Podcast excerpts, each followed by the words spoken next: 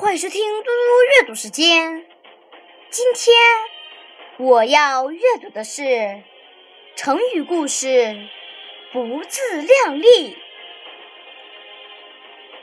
不自量力这个成语来源于《左传》隐公十一年：“不度德，不量力，步步心轻，不真辞。”不察有罪，犯王不韦而以伐人，其丧失也，不亦宣乎？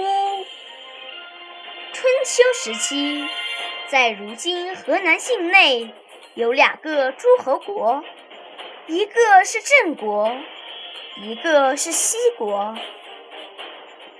公元前七百一十二年。西国向郑国发动了战争。这两个诸侯国虽然都很小，但西国的人力与物力比郑国要少得多，军力也要弱得多。战争自然以西国的失败而告终。事后，一些有见识的人分析出，西国快要灭亡了。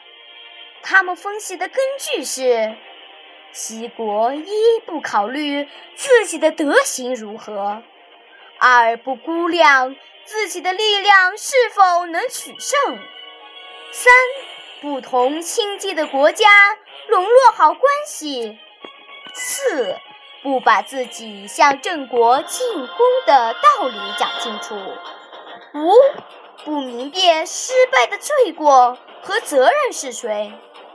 犯了这五条错误，还要出师征伐别国，结果遭到失败，这不是非常自然的吗？果然，不久，西国被楚国攻灭了。谢谢大家，明天见。